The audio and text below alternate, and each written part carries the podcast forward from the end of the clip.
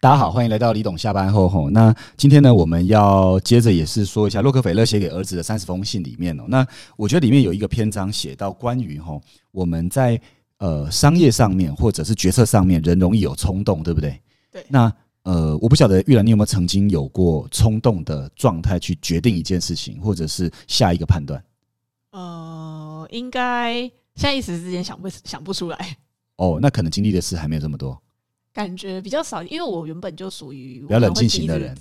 帮自己踩刹车。哦，你是属于踩刹车型的，所以我以后要帮你加油，是这样子吗。 哦，好好了解。我我我有几次是在我二十几岁的时候，就是说，呃，因为我看到这一篇，我就想到以前发生的某些场景。对比如说呢，我记得我在我二十五六岁的时候，然后那个时候呢，我记得我曾经因为那时候存了一笔钱，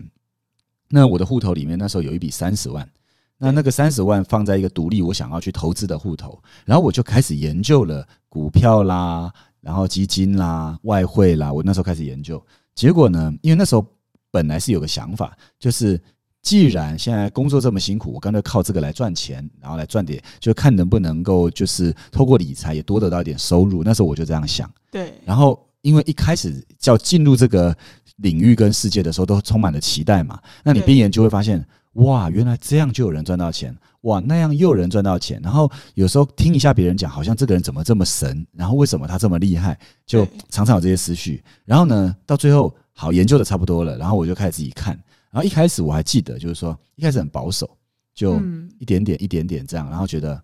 嗯，好像自己开始变少年股神这种感觉，然后就是会觉得，嗯，我的判断应该是对的，然后我自己就会开始思考啦，然后开始分析啦，然后觉得，嗯，应该是有机会的。然后一开始，诶，很奇怪哦，一开始这样这么谨慎保守，一点点一点点的情况下，还真的一开始有赚了一点钱，对然后就觉得蛮顺利的。结果过了一段时间后，因为经验比较多了嘛，然后就觉得对，哇，那这个我我应该是再再好像往前一我点好像可以再进一步哦。就那时候就遇到一个时间点是，反正呢那时候我就得到了一个消息，然后我也去阅读了相关的资料，然后我就觉得嗯。某一个货币应该在那个时候会非常好，而且我当时买的是外汇里面的对价的这种货币，然后对还有做一些杠杆这样子。对，然后天哪，我跟你说，因为我的个性其实很保守的人，可是因为有了不小心几次的成功经验，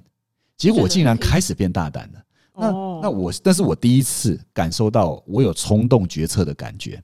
那时候候也还没做生意，那时候也还没有过什么大的投资都没有，就对真的就是只有那三十万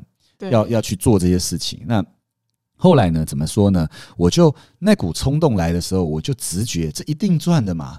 这个是铁定赚的，怎么有什么不能赚的吗？那我就一笔怎样？我那时候心里想，嗯我就把所有的钱呢、因为我觉得我有高达九成的把握，对我就给他一个按键按下去后，就全部进去了。哇，然后我先说，就是在那一次经验后，给我很大的醒思。为什么？很奇怪哦。当你有这种贪婪的心态、冲动的心态、不理性的心态一下去以后，天哪，惨了，事情就开始不如你预期的发生。懂然后怎么跟你想象的完全相反。然后我当下，我其实第一次感觉到我做决策头在晕，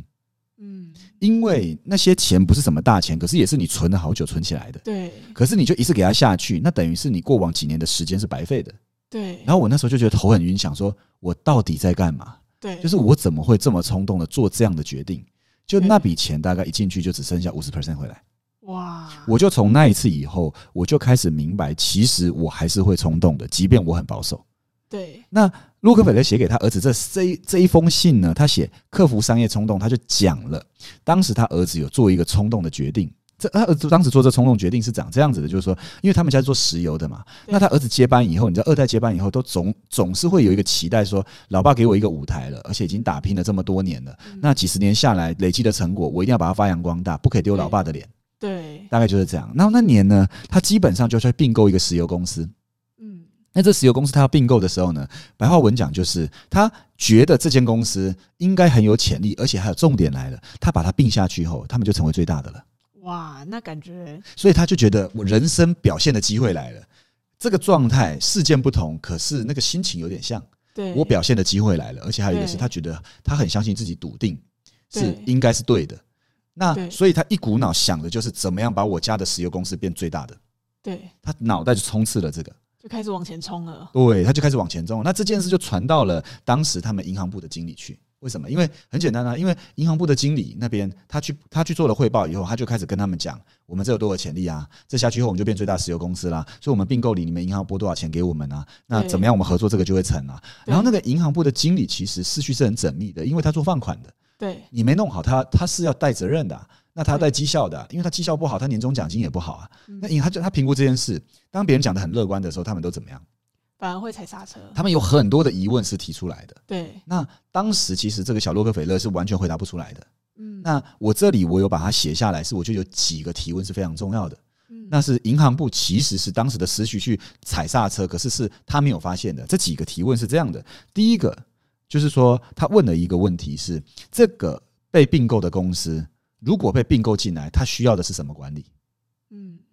可是其实当时的小洛克菲勒是说不出来的，他没有想到这一步。他没有想到这一步，他没有想过，好，这间公司买进来了，那这个 CEO 目前是私任的吗？嗯第二，这个 CEO 被并进来以后，他的管理现在恰当有没有需要调整呢？对那这间公司目前什么需要整顿呢？那嗯需要什么样的管理？因为通常有时候并购是这样，你会留下那一个 CEO，对然后留下来后跟他讨论大方向，然后让他去实现战略。对另外一种就是他不适任，开掉他，重新自己空降派下一个派一个进去。那可是这个前提就是你要了解这间公司的状况，以及你知道这间公司需要什么管理，就是这个经理提出来的。对但是这件事是要很缜密的去了解这个公司的全面，才是有可能回答的，没错而不是大概的回答说我还需要什么管理。对，就像是我刚才做我的那个投资决策，说坦白的，我的证据就是不足，嗯，所以我只能感觉应该是对的，对然，后用我几次小小浅薄成功的经验，结果就想要直觉赢，说好像这样可以。对我就想把三十万变一百万，对，所以这个是完全错，而且还开杠杆，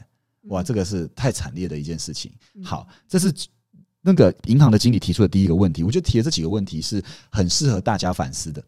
那第二个问题，他说你要做一个生意呢，他说你有没有考察过其产品的市场竞争力？比如说这间石油石油公司目前它的价位是多少，同时它的产品出来价位是多少，以及周边的产品的定价跟他们现在的阶段可不可以融合在一起？对有没有可能定的它的成本的原则跟现在市场的状况是有落差的，它是需要调整的，要不然为什么它现在要卖呢？对，为什么它要在这个时节卖呢？总哪是有会有它的原因一。定有原因嘛？怎么可能卖完刚好让我变最大的？难道我的竞争对手都没兴趣吗？嗯，然后同时在这个时节点，你竟然会卖一个好价格给我，难道他是傻瓜吗？嗯所以这里面，呃，经过了你必须要去评估他们这间公司它卖出的产品的市场竞争力，你才有可能进一步去想，那他卖我的价格合不合理？对以及你的竞争对手怎么不出价呢？对，或者你的竞争对手怎么没有来呢？因为这是非常不合理的一件事情。没错，好，因为这是第二个这个市场呃银行经理提出的问题。第三，我觉得他提的也是一个蛮有趣的事情，是他也会去想，那这间石油公司他有没有曾经想过他想卖给什么样的人？嗯，他自己本身希望他的未来是怎诶，样？我先说，他们既然已经决定要卖了，他一定有设定好要找什么样类型的人，对，说不定小洛克菲勒这样的思绪刚好就是他们想找的人，因为这样思绪的人他会砸大钱不惜一切，然后忽略评估。意思对就是他会砸重资本，可是他的评估是不缜密的，有可能他们想找的就是这类型的人下手。嗯也是有可能。对，所以有可能会正中下怀。对对，因为他都既然要卖了，他一定要找一个最最大的买家买啊。对那，什么样的人会成为最大的买家？就是买下去以后，他会成为最大的，所以他会失去理智去判断一些事，因为对他一心都想要，每一个人都想要他的商业成为老大嘛。就想要成为第一。对，所以这这一篇里面，呃，老洛克菲勒就写给小洛克菲勒讲了一段话，他说：“其实，在做这些决定的时候，你是否已经就是透过缜密的分析，然后同时，呃，你也会想着。”就是公司的策略在逐年增长上，然后你有计划的透过稳步的逐年增长，慢慢去强大了公司。那这整件事情会不会你失去了耐心？嗯，其实是有可能。因为你可能在你急着想要表现的情况下操之过急。对那我觉得对我而言，其实我的体会也是说，最困难的事情是什么？我觉得最困难的事情是养成等待，然后就像是我认为企业都会有很高速发展期，可是那对高速发展期还没来之前，其实会经过一段非常漫长的育成、对，养成、等待，其实这都是健全自己内部发展，也包含了这些评估，这些都是很缜密、很仔细的等待的过程。对，没错，对，所以这个他，所以他最后下了一个结论：我们不管是经营商业，或面对自己，或者是你成为一个公司的领导者，有一件事很重要哦。他说，如何把情绪排除于商业决策之外，其实是一件非常困难的事。嗯所以我们要常常问自己几个问题。那这几个我们把它写下来，我觉得可以让所有我们的懂粉们看，我觉得是一个蛮有价值的。哦他说，我们要常常问自己：你现在要做的这件事情，它真的有商业价值吗？还是你只是想赶快赚钱？对，那你有没有商业价值跟想赶快赚钱完全是两件事。那我这么做目前有没有是为了要满足我情感上的冲动？嗯，有没有缜密的考量？当你问了自己这两个问题，有没有商业价值，以及有没有是只是为了满足情感上的冲动，以及情感上的满足，那这样子，如果这两个都问过自己了，那基本上我们就很难被商场上很多的其他干扰因素干扰。对，那是因为整个环境其实很多的重大事件其实是会发生的。嗯，如果我们没有常常这样问自己，当重大事件发生的时候，我们的情绪就会怎样？其实会受到很大的影响。其实说坦白，不用到商业很大的商业决策，我们每天在工作里面有没有，其实就有一些事情影响我们情绪。还是多少会。那这些，如果我们平常没有这样的训练自己，没有这样的想法，我们有可能真的去回应吗？